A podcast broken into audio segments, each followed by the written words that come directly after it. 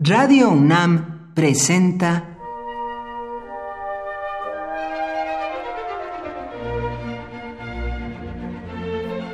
Cuaderno de los Espíritus y de las Pinturas por Otto Cázares.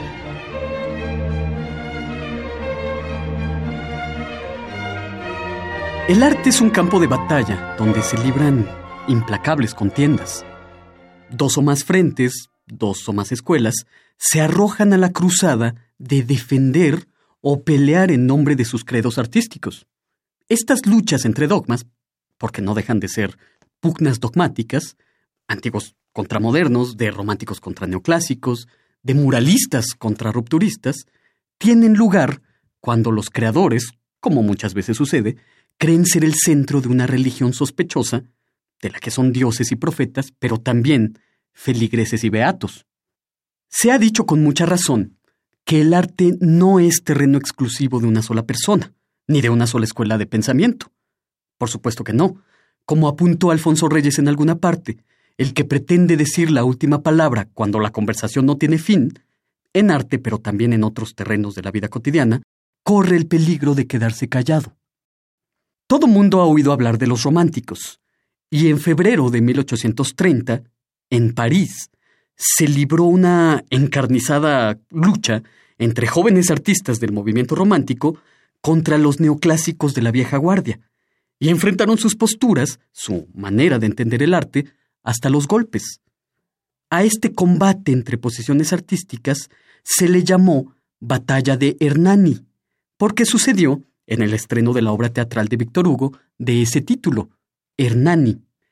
En la tarde del estreno, el joven escritor Teófilo Gautier, vestido con un chaleco rojo a modo de estandarte, comandó a una tropa de jóvenes artistas, todos vestidos también con chaleco rojo, tropa de artistas que se presentó al estreno de Hernani para contrarrestar los abucheos del público, que daban por garantizados, y para asegurarse, con los puños incluso, de que nadie o nada, la Guardia Civil o los neoclásicos, detuvieran la función.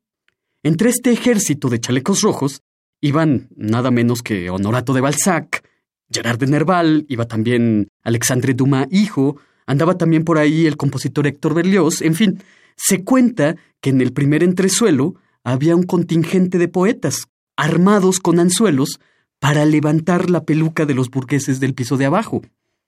Se armó después un verdadero zafarrancho, hubo golpes, hubo sangre, en una palabra, se riñó el amor a la camiseta de la postura artística hasta los coscorrones. El personaje del drama, de nombre Hernani, era un bandido que vivía a salto de mata y que le hurtó literalmente a un rey el amor de una dama. Hernani, junto con otras obras dramáticas de Víctor Hugo, Cromwell, El rey se divierte, inauguran en Francia una sensibilidad nueva, pero con antecedentes, seducida por la figura del genio maldito. El genio maldito, la figura que puede expresarlo todo, desde lo más grotesco hasta lo más sublime. Este genio maldito es el genio romántico, y fue una figura defendida, hasta los golpes, en la batalla de Hernani.